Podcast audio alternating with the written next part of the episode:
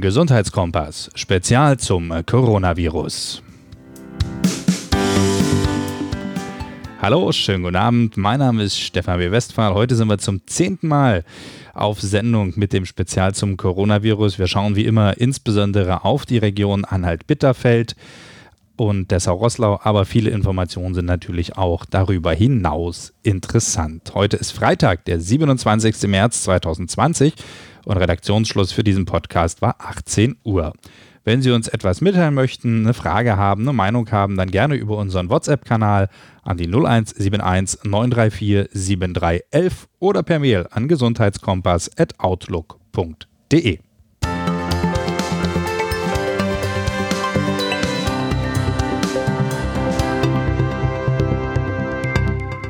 Was haben wir heute vor? Natürlich gibt es die aktuellen Zahlen, Daten und Fakten. Wir haben einen Filmtipp und wir haben Tipps von der Verbraucherzentrale. Wie sieht das aus mit Urlaub, mit gekauften Konzertkarten oder auch den Beiträgen fürs Fitnessstudio? Professor Klaus Empen vom Städtischen Klinikum in Dessau beantwortet außerdem wieder Hörerfragen. Kommen wir zu den aktuellen Zahlen. Stand 15.28 Uhr. Da meldet das Sozialministerium 561 Fälle in Sachsen-Anhalt. Das sind 61 mehr als am Vortag. In Dessau 16, in Anhalt-Bitterfeld 30. Verstorben sind in Sachsen-Anhalt zwischenzeitlich zwei Patienten, einmal in Halle und einmal im Landkreis Stendal. 50 sind aktuell im Krankenhaus und 11 zeigen einen schweren Verlauf auf. Man fragt ja immer so ein bisschen nach den wieder gesunden Patienten. Ähm, die Daten sind nicht meldepflichtig. Das heißt, die werden nicht an das Ministerium gemeldet, wenn dort einer wieder gesund ist. Aber sie haben das jetzt geschätzt mit Formeln für die Genesungszeiten, für den milden und auch für den schwereren Verlauf. Und somit kann man in Sachsen-Anhalt von rund 85 wieder gesunden Patienten ausgehen. Ansonsten in Köthen und Zerbst werden ab Montag Abstrichstellen eingerichtet und im Krankenhaus Bitterfeld wird die Frauenheilkunde und die Geburtshilfe freigemacht für eventuelle Corona-Patienten. Wer in den anderen beiden Bereichen einen medizinischen Bedarf hat, bitte ab 30. März an die Uniklinik in Halle wenden. Aus dem Sozialministerium gibt es auch noch eine Botschaft für die Kommunen, und zwar für die Kommunen, die die Kindertagesstätten und Hortbeiträge erlassen haben. Die bekommen diese nämlich erstattet. Ich zitiere mal die Sozialministerin Petra Grimbenne. In einem Schreiben haben wir allen Kommunen Sachsen-Anhalts, die Elternbeiträge aufgrund infektionsbedingter Schließungen erlassen haben, mitgeteilt, dass das Land die daraus resultierenden Einnahmeausfälle zunächst für April 2020 übernimmt. Für den Ausfall kommen wir auf. Zur Eindämmung der Pandemie muten wir den Menschen bereits genug zu. Verschoben wird die Herzwoche Sachsen-Anhalt. Die sollte vom 22. bis 27. Juni sein. Da kümmert man sich wieder drum, wenn die Lage sich normalisiert hat. Und ebenso verschoben ist das Leichtathletik-Meeting in Dessau vom 22. Mai auf den 8. September. Dann gibt es noch eine Botschaft vom Nordharzer Städtebund-Theater. Die Theaterschneiderei fertigt dort jetzt Atemschutzmasken an. 1000 sind schon bestellt und am Tag schaffen sie rund 60. Wenn Sie uns auch etwas mitteilen wollen, eine Meinung oder ein Fakt, dann gerne per WhatsApp an die 0171 934 7311 oder per Mail an gesundheitskompass.outlook.de.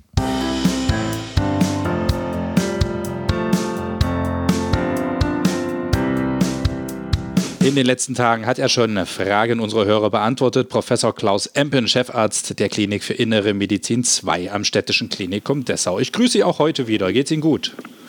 Sehr gut. Ich bin gesund. Super. So, jetzt die Frage, wo sich die Redaktion ehrlich gesagt schon die ganze Woche drauf freut. Äh, Julian aus Bitterfeld, ist die Krankheit durch Geschlechtsverkehr übertragbar? Ui, hupsa. naja gut, was soll ich jetzt dazu sagen? Ich äh, spreche mal drauf los. Die infektiösen Körperflüssigkeiten sind im Wesentlichen Speichel- und Nasensekret. Auch Trachealsekret, also ähm, aus, dem, aus dem oberen und unteren Luftwegen, was da abgehustet werden kann, das also durch den Mund- oder Nasenöffnung heraus befördert kann, das ist bei Infizierten und bei Erkrankten das ansteckende Material. Alle anderen Körpersekrete sind nicht besonders gut untersucht. Man hat auch Viren nachgewiesen, zum Beispiel in den, in den Bindehäuten der Augen, also in der Tränenflüssigkeit. Und äh, über die anderen Sekrete, sagen der Ausscheidung des Körpers unterhalb des Bauchnabels, ist mir jetzt nicht sehr viel bekannt. Und jetzt kommen wir natürlich zu dem Thema der sexuellen Praktiken. Die Hörer, die sich das jetzt anhören, die können sich dann äh, natürlich ihren Reim drauf machen. Ärzte zumindest halten für ansteckend, insbesondere ja das, was aus den Körperöffnungen am Kopf heraustritt, insbesondere Nase und Mund. Okay. Kurze Zwischenfrage, wenn jetzt so viele Leute zu Hause bleiben müssen, gibt es bei Ihnen schon eine Geburtensperre, äh, eine Geburtensperre, eine Urlaubssperre für die Entbindungsstation um Weihnachten rum? das, dann wäre es ja soweit. Ne? Nein, es sind gar keine Urlaubssperren verhängt worden. Überhaupt nicht. Und das kann natürlich sein, dass es nochmal großartig piekt um Weihnachten rum. Das äh, wird mich auch freuen. Ja. Aber ehrlich gesagt, nee, das ist jetzt zu privat. Warten wir es ab, okay. Äh, die nächste Frage wird wieder etwas ernster. Franziska aus Aachen möchte wissen, kann ich mich im Supermarkt anstecken und wie kann ich zum Beispiel Verkäuferinnen schützen?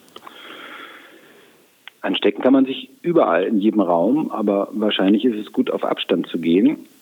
Wie, wie schon mehrfach gesagt wurde, ist, wir gehen davon aus, dass es sich bei der äh, Erkrankung durch eine Virusinfektion handelt, die durch Tröpfchen aus den Atemwegen abgehustet, bei feuchter Aussprache ausgesprochen übertragen wird. Und so kann man sich die Verkäuferin zum Beispiel schützen, indem man sie vielleicht nicht direkt anspricht, nicht direkt anhustet und die üblichen Hygienemaßregeln einhält. Man könnte wahrscheinlich zur Beruhigung der Verkäuferin beitragen, indem man versucht, mehr oder weniger bargeldlos, kontaktlos zu bezahlen, ähm, weil das vermutlich jedes Mal ein bisschen unangenehmes Gefühl ist, dass sicherlich nicht saubere Bargeld in die Hand zu nehmen, aber der Infektionsmodus über Geldmünzen und über Papiergeld ist nach allen, was wir im Moment wissen, sehr, sehr unwahrscheinlich und sehr gering. Aber also, sag mal, die Chance, wenn ich jetzt, äh, nehmen wir mal eine Flasche Wasser, äh, selbst wenn die ein Infizierter vorher in der Hand hatte und ich kaufe die, dann ist, ist also relativ gering. Das ist sicherlich sehr gering, weil äh, sie da einiges auch dann falsch machen müssten. Vor allen Dingen müsste diese äh, Flasche unfairerweise von jemandem angefasst worden sein, der sie nicht mitnimmt, mit schmierigen Händen, die er sich gerade selber vollgehustet hätte. Sie greifen in den Rotz hinein und legen dann dieses verrotzte Ding noch relativ frisch äh, der Verkäuferin hin, um sie zu gefährden. Okay. Die Verkäuferin müsste, nach dem, was wir jetzt wissen, dadurch wird sie ja nicht krank, indem sie, naja, den, diesen, das Sekret des Infizierten anfasst. Sie müsste anschließend dann auch noch ein, ein, eine Unachtsamkeit begehen und sich mit diesem Sekret selber ganz nah an eine an den Mund oder Nase kommen und, oder vielleicht auch an die Augen, um das dort eben noch zu verreiben. Also Unwahrscheinlich zumindest. Ein vielschrittiger Prozess, aber natürlich ist es so, dass die Verkäuferinnen auch eine Vielzahl von Artikeln pro Tag dann irgendwie mhm. anfassen mhm. müssen, um die, um die zu scannen. Aber es ist sehr unwahrscheinlich. Aber wenn ich das jetzt so höre, mittlerweile geht man ja dazu über, auch Einkaufswagen regelmäßig zu desinfizieren. Die ersten gehen mit Handschuhen einkaufen. Sicherlich ist es ein Gefühl der Sicherheit, aber jetzt auch nicht zwingend medizinisch empfohlen, oder? Nein, sicher nicht. Aber da müssen wir auch akzeptieren und lernen, dass wir Menschen auch Herdentiere sind. Ja, wenn wir das jetzt öfter sehen, dass das äh, üblicher wird, dann wird die, die Unvernunft auch weiter grassieren. Und Sie sehen ja jetzt schon, was in den Supermärkten über Bedarf hin gekauft wird. Das kann jeder von uns sehen, nicht nur im Fernsehen, dass da manche Regale erstaunlich leer sind gegen Feierabend. Papierwaren zumindest zum Beispiel. Und wenn jetzt äh, sehr viele Leute anfangen zu sagen, äh, du, es ist üblich, äh, Handschuhe zu tragen, dann werden das vermutlich einige von uns machen, solange Handschuhe kaufbar halbwegs, halbwegs erschwinglich bleiben. Gut. Torben aus Dessau hat eine Frage. Wenn ein Impfstoff gefunden wird, wie wird der verteilt? Wer bekommt ihn zuerst? Naja, der Impfstoff wird ja nicht gefunden, nachdem wird systematisch geforscht, der wird entwickelt und die Stufen der Entwicklung sind so, dass man sich zunächst Gedanken macht, was sozusagen eine gute Antwort des Körpers auf, auf, ein, auf bestimmte Strukturen dieses Virus äh, auslösen könnte, damit die Infektion die nicht zu einer Bedrohung wird. Und wenn der Druck nicht so groß ist, einen Impfstoff zu entwickeln, dann ist es über verschiedene Stufen ein jahrelanger Prozess. Auch jetzt wird es so sein, dass es sicherlich nicht bald dabei sein kann, weil man dazu Versuche an Menschen braucht. Also irgendjemand muss Vorversuche machen, um zumindest, wenn die Stufen, die sonst üblich sind, eingehalten werden, eine gute Idee haben, ein gutes Konzept haben, dass er einen Impfstoff entwickelt hat. Und dann würde man an einer geringen Zahl von Menschen ausprobieren, äh, ob diese, ähm, dieser Impfstoff halbwegs gut vertragen wird bei einer beschränkten Zahl von, von Menschen. Also schlimmstes Szenario in diesem Zusammenhang wäre, dass man unglaubliche Nebenwirkungen hätte. Oder allerschlimmstes Szenario, man probiert es an zehn, zehn Menschen aus, einen Impfstoff, der vor Krankheit schützen soll, und man bringt zehn Patienten um. Hm. Also zehn Menschen, die noch gar keine Patienten sind. Also das wäre der erste Schritt, das würde man auswerten wollen. Das würde auch gemacht werden und dann würde man äh, letztlich versuchen, äh, an einer größeren Gruppe von Menschen diesen Impfstoff aufzuprobieren. Und da müsste man natürlich auch schauen, ob dieser Impfstoff das macht, von dem, was man eigentlich von ihm erwartet, ob er wirklich in ausreichender Zuverlässigkeit bei einem vertretbaren Maß von Nebenwirkungen äh, vor der Infektion, vor der Ansteckung schützt. Und das wird Monate dauern sicherlich mehrere Monate und viele Leute, die sich mit der Impfstoffentwicklung viel, viel besser auskennen als ich, die sagen, die rechnen nicht damit, dass es auch bei super beschleunigten Verfahren äh, in dem Kalenderjahr 2020 noch stattfinden wird. Okay, die Frage war aber, glaube ich, ein bisschen, war trotzdem super interessant, aber die Frage war, glaube ich, wenn jetzt ein Impfstoff gefunden ist, Gibt es dann einen Verteilschlüssel, nachdem dieser Impfstoff dann auf die Bevölkerung aufgeteilt wird? Weil er ist ja dann nicht für alle gleichzeitig verfügbar. Ne, das weiß ich nicht genau, wie das denn produziert wird. Ich glaube, dass da große Anstrengungen auch unternommen werden. Und ich glaube auch, dass dann irgendwie die Politik wieder eine entscheidende Rolle ähm, haben wird, könnte ich mir zumindest vorstellen, um das Gerangel sozusagen am die besten Plätze in diesem Rennen äh, äh irgendwie auch mitzubestimmen. Ich wollte nur andeuten mit meiner Antwort, dass es nicht in diesem Jahr vermutlich stattfinden wird, dass dieser Impfstoff zur Verfügung steht. Und ich könnte mir vorstellen, wenn erstmal das Prinzip erwiesen ist, dass es einen Impfstoff gibt, dass man vielleicht dann auch noch einige Wochen länger wartet, bis man nicht eine Million Dosen produziert hat oder 100.000 Dosen produziert hat, sondern dass man dann auch noch ein bisschen wartet, einige Wochen länger, bis man eine ganze Nation oder ganz Europa oder idealerweise die ganze Welt durchimpfen kann. Das wird nicht viel, nicht viel mehr Zeit in Anspruch nehmen nach meinem, nach meiner Einschätzung, aber erstmal muss man äh, einen, Impf, eine, eine, einen Impfstoff finden, der erstens, erster Schritt, der einigermaßen verträglich ist und zweitens wirksam ist, also der gut in der Lage ist, die Ansteckung zu verhindern. Dafür wird viel, sehr viel mehr Zeit draufgehen, als nachher die Produktion von diesem etablierten Prinzip um einige Größenordnung zu verbessern. Wer bekommt ihn zuerst? Naja, zuerst bekommen ihn dann, als allererstes bekommen ihn diejenigen, äh, die sich freiwillig in der Erprobungs-, in der Studienphase melden. Nicht? Aber das, das wird nicht jedem angeboten werden. Vermutlich würden wir nicht in einer super katastrophalen Situation landen. Okay dann erlegen wir den Bär jetzt auch erst und verteilen dann das Fell sozusagen. Die letzte genau. Frage für heute. Melanie aus Dessau. Was macht der Virus eigentlich in meinem Körper? Nein, der äh, Virus befällt eben vor allen Dingen da äh, die Organe, wo er auch Beschwerden macht. Äh, das ist, sind die oberen und unteren Luftwege, also das, was wir zum Atemholen benutzen, oberhalb der Lunge und innerhalb der Lunge. Und da befällt er die verschiedenen Zellen. Er macht dann eine Rachenentzündung, ein bisschen Pieksen, ein bisschen Kribbeln und vor allen Dingen befällt er als Zielorgan die Lunge. Das verursacht uns vermutlich das am häufigsten auftretende Symptom. den Husten. Und wenn die Krankheit schwerer verläuft, erklärt das auch äh, ein weiteres Warnsignal und was die Leute dann auch richtig mit schwerem Krankheitsgefühl versieht, die Luft kann knapp werden, weil der Gasaustausch in der Lunge durch die Schwere der Entzündung stark beeinträchtigt ist. Und das ist das, was die Patienten dann auch, wenn sie zu denjenigen mit schwererem Verlauf gehören, zur Vorstellung im Krankenhaus treibt.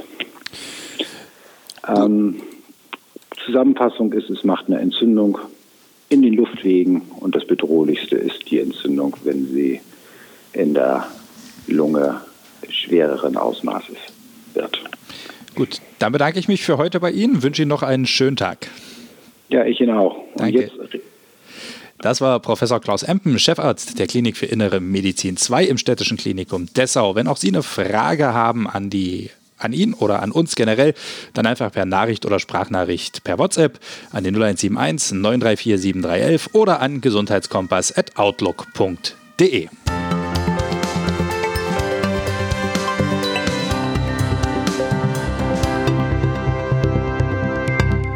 Viele Einrichtungen sind geschlossen, aber ob Fitnessstudio oder vielleicht sogar das Theaterabo oder der Fußballverein abgebucht wird, weiterhin. Ich bin jetzt mit Simone Meisel von der Verbraucherzentrale Sachsen-Anhalt verbunden. Hallo, Frau Meisel.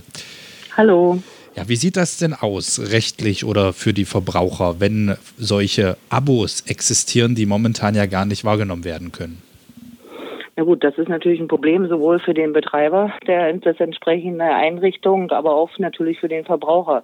Hier muss man sagen, hier ist eine Vertragserfüllung nicht möglich und zwar äh, mit der Folge, dass dann auch der Vertragspartner, sprich in dem Fall der Verbraucher, keine entsprechende Zahlung leisten muss.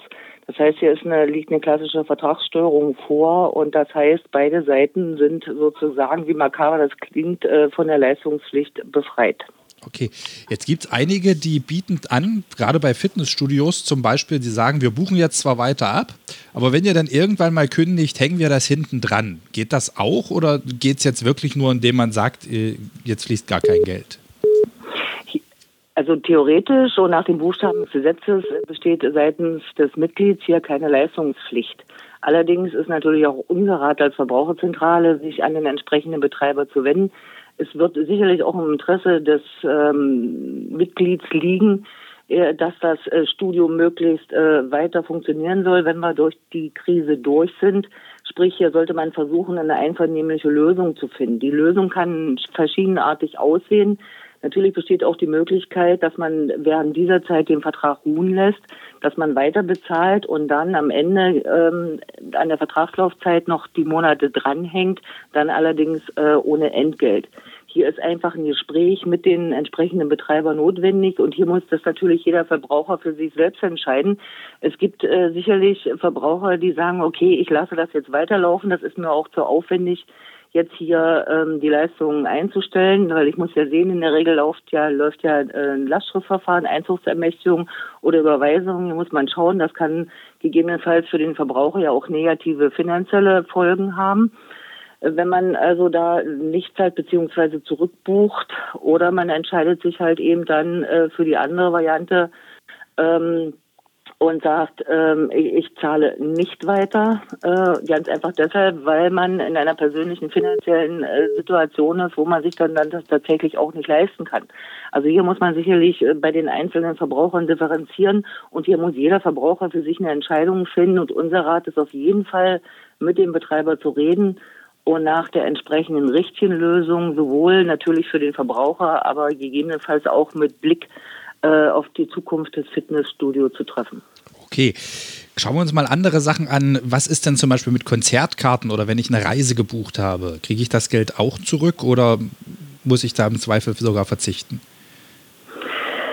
Vom Grundsatz her kriege ich das Geld zurück und wir reden jetzt hier von Reisen, äh, die äh, gebucht sind, also für einen Zeitraum äh, stattfinden sollen bis Ende April. Hier ist ja die einmalige Situation in, in der Bundesrepublik, dass also eine weltweite Reisewarnung ausgesprochen wurde. Das heißt, äh, alle Reisen, die bis äh, Ende April stattfinden, ähm, werden ja äh, oder stattfinden sollten, werden ja nicht stattfinden. Sprich, hier habe ich natürlich einen Anspruch ähm, mein gezahltes Reiseentgelt, also sowohl die Anzahlung als auch die Restzahlung natürlich zurückzuverlangen. Hier sagt der Buchstaben des Gesetzes, normalerweise ist innerhalb von äh, 14 Tagen nach Reiserücktritt die entsprechende Rückzahlung zu erfolgen. Hier muss man schauen, wie das in der Praxis läuft. Die Informationen der Verbraucher sind da recht äh, unterschiedlich. Es gibt diese und jene äh, Veranstalter. Hier sollte man sicherlich oder muss man unbedingt Ruhe bewahren äh, und äh, abwarten, was passiert in Sachen Verjährung oder wie auch immer, droht nichts. Aber äh, wie gesagt, man sollte sicherlich an dem Problem dranbleiben. Auch was die Problematik Konzertkarten angeht, äh, natürlich, wenn keine Leistung erbracht wird, wird auch keine äh, Zahlung äh, notwendig sein. Natürlich sind die Karten gekauft und ich habe ja einen Anspruch, mir das entsprechende äh, Ticketentgelt zurückzuholen. Bei einzelnen äh, Veranstaltern und Vermittlern läuft das gut, da erfolgt die Rückzahlung, bei anderen ähm, nicht. Hier sollte man natürlich dann für sich als Verbraucher sich die Sicherheit schaffen, durch ein entsprechendes Forderungsschreiben unter Fristsetzung dann das Geld zurückverlangen. Das natürlich nachweisbar, in dem Fall dann möglichst mit Einwurf einschreiben, um dann hier den Zustand des sogenannten Verzuges herzustellen, um dann perspektivisch die Möglichkeit zu haben, das Geld notfalls auch gerichtlich äh, beizutreiben. Das klingt alles äh, dramatisch, wie auch immer. Also hier muss auch der Verbraucher entscheiden, was macht er, was macht er nicht. Auf jeden Fall hat er einen Anspruch. Er muss sich auch nicht verweisen lassen äh, darauf, dass also ein Ersatztermin stattfindet, wenn man dann zu diesem Zeitpunkt überhaupt keine Möglichkeit hat, äh, daran teilzunehmen. Also hier muss man dann tatsächlich auch konsequent seine Forderungen gegenüber dem Veranstalter geltend machen. Frau Meisel, danke für diese umfangreichen Informationen und ich wünsche Ihnen alles Gute und bleiben Sie gesund. Dankeschön. Das war Simone Meisel von der Verbraucherzentrale Sachsen-Anhalt mit Tipps rund um Verträgen, wie zum Beispiel für Fitnessstudios, aber auch für Urlaubsreisen.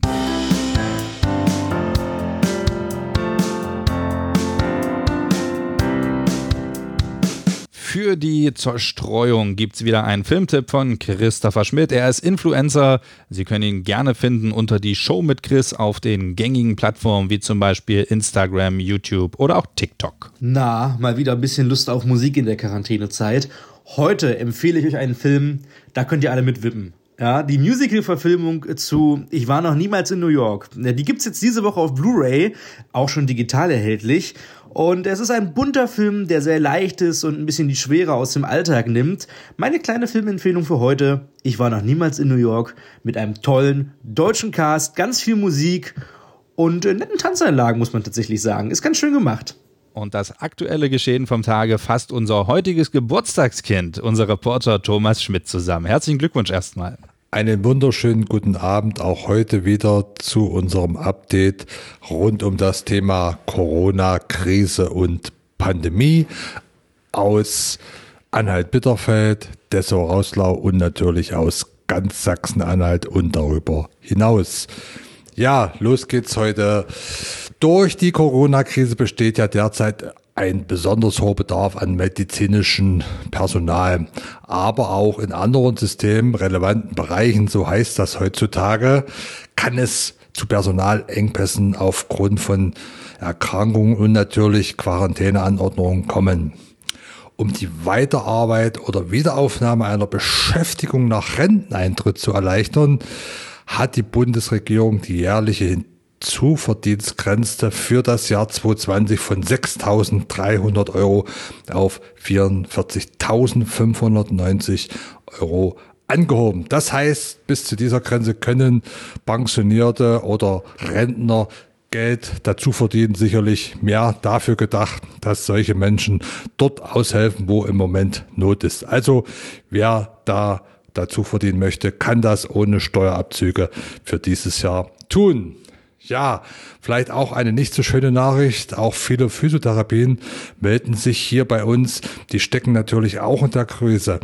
Das liegt nicht daran, dass die die äh, Patienten nicht behandeln könnten oder können oder beziehungsweise besser wollen, sondern es fehlt vor allem an geeigneter Schutzkleidung, wie das wahrscheinlich überall der Fall ist. Desinfektionsmittel und natürlich Schutz- und Atemmasken. Dadurch kämpfen natürlich viele Praxen mittlerweile um ihre Existenz. Vielleicht könnte man auch mal daran denken, dass diese Einrichtungen diese notwendige Schutzkleidung benötigen. Erfreulich dagegen ist die Blutspendebereitschaft im Land. Trotz der Corona-Krise ist die Bereitschaft, Blut zu spenden sogar höher als äh, vergleichbare Jahre zuvor und das ist durchaus wirklich anerkennenswert und ein großes Lob an alle Blutspender. Und was auch erfreulich ist, die Blutplasmaspender, auch sehr wichtig, bleiben trotz dieser Corona-Pandemie ebenfalls bei der Stange. Vielen herzlichen Dank an alle Spender. Ja, vielleicht wieder etwas nicht ganz so Tolles. Ähm, wir haben ja auch viele Studenten hier in Sachsen-Anhalt, äh, in Magdeburg, in Halle, in Bernburg und auch in anderen Kommunen denen droht natürlich am Monatsende so etwas das Geld auszugehen. Das liegt nicht daran, dass vielleicht keiner was zuschießen möchte von zu Hause. Nein, es geht ja einfach um die Jobs, die halt nebenbei von den Studenten oftmals verrichtet werden. Doch auch die trifft die Corona-Krise, denn viele Firmen, die ähm, ja, Studenten beschäftigt haben, auch im Gastronomiebereich, haben ja geschlossen und können daher keine Studenten mehr beschäftigen. Das tut uns sehr leid und ich hoffe, dass sich da in wenigen Wochen wieder etwas tut. Wieder etwas positiv.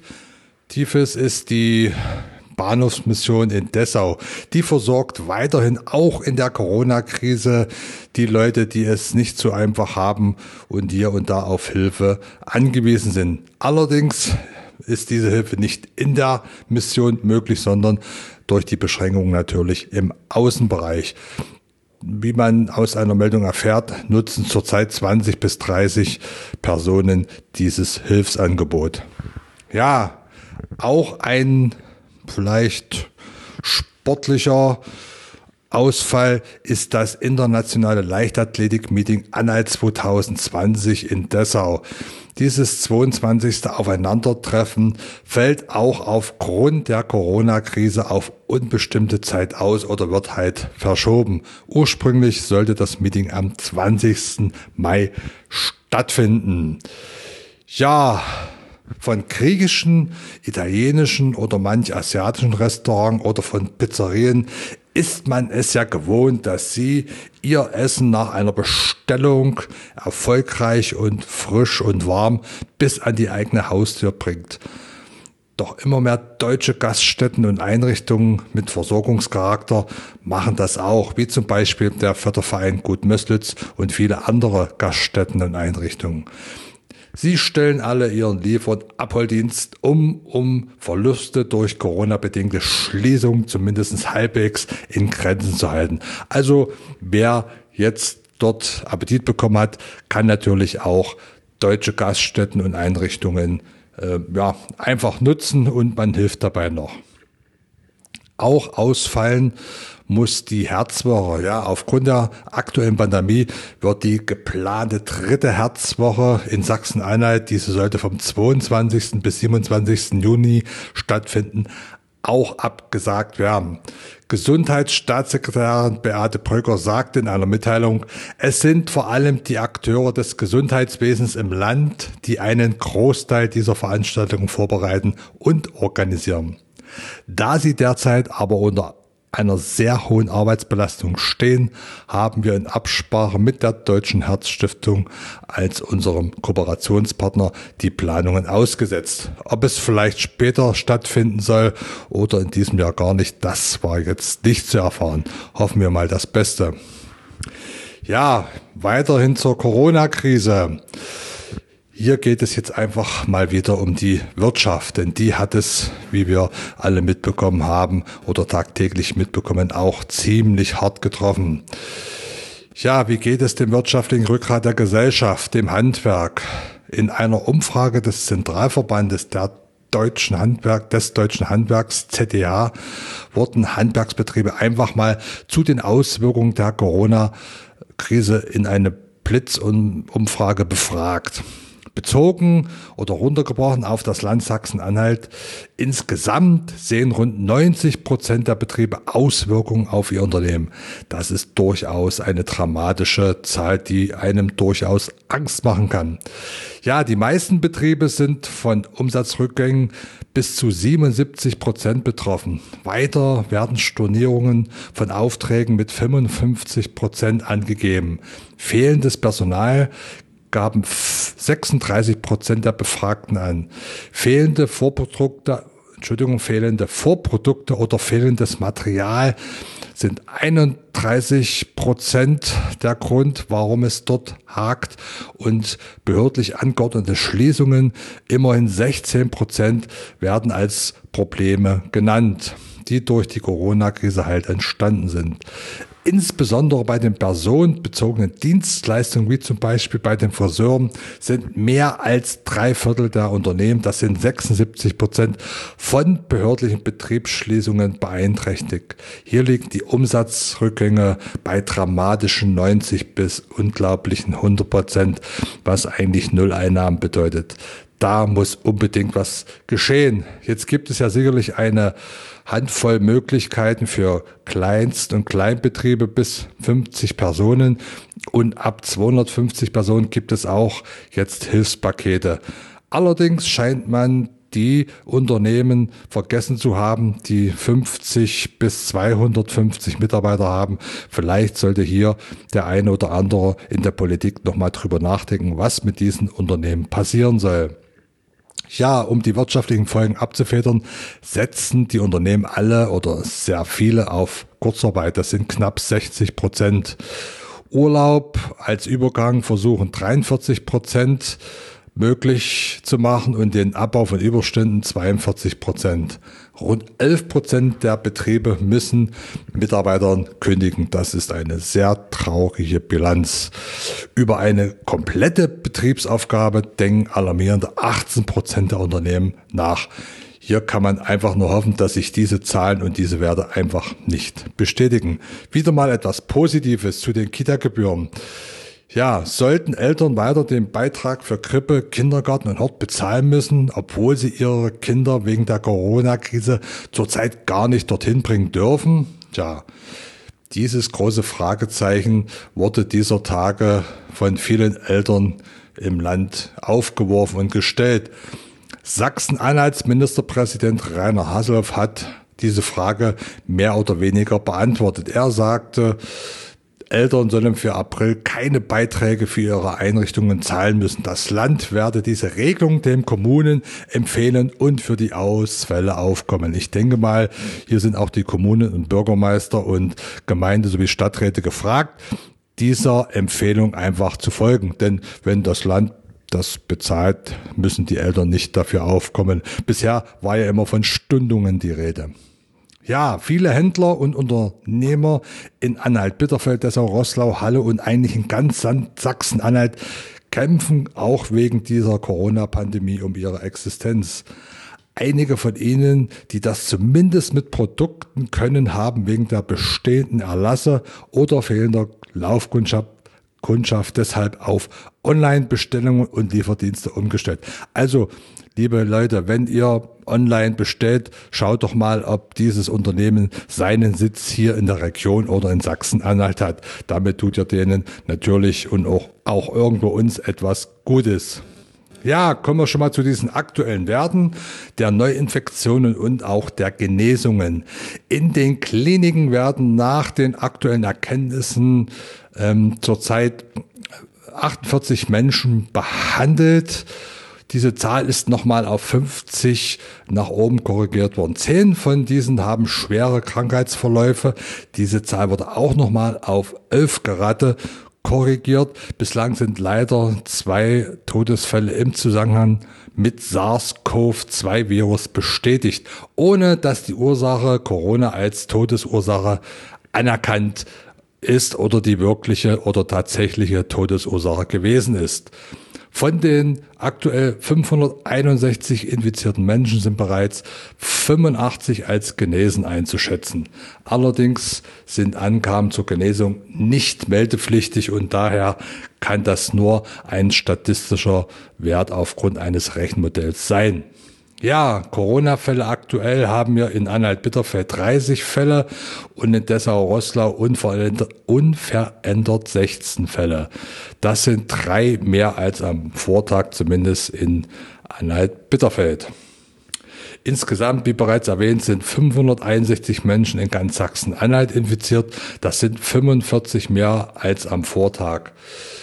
Zurzeit sind 50 Personen, wie das so schön heißt, hospitalisiert, also in einer Klinik oder in einem Krankenhaus untergebracht. Zehn von diesen Fällen sind davon mit schwerem Verlauf und diese Menschen, diese Erkrankten müssen dann leider auch künstlich beatmet werden. Viele weitere Infos findet ihr natürlich hier unter dem Podcast und natürlich auf www.wochenspiegel-web.de, auf unserer Facebook-Seite, auf unserer Instagram-Seite und natürlich bei uns auch auf Twitter.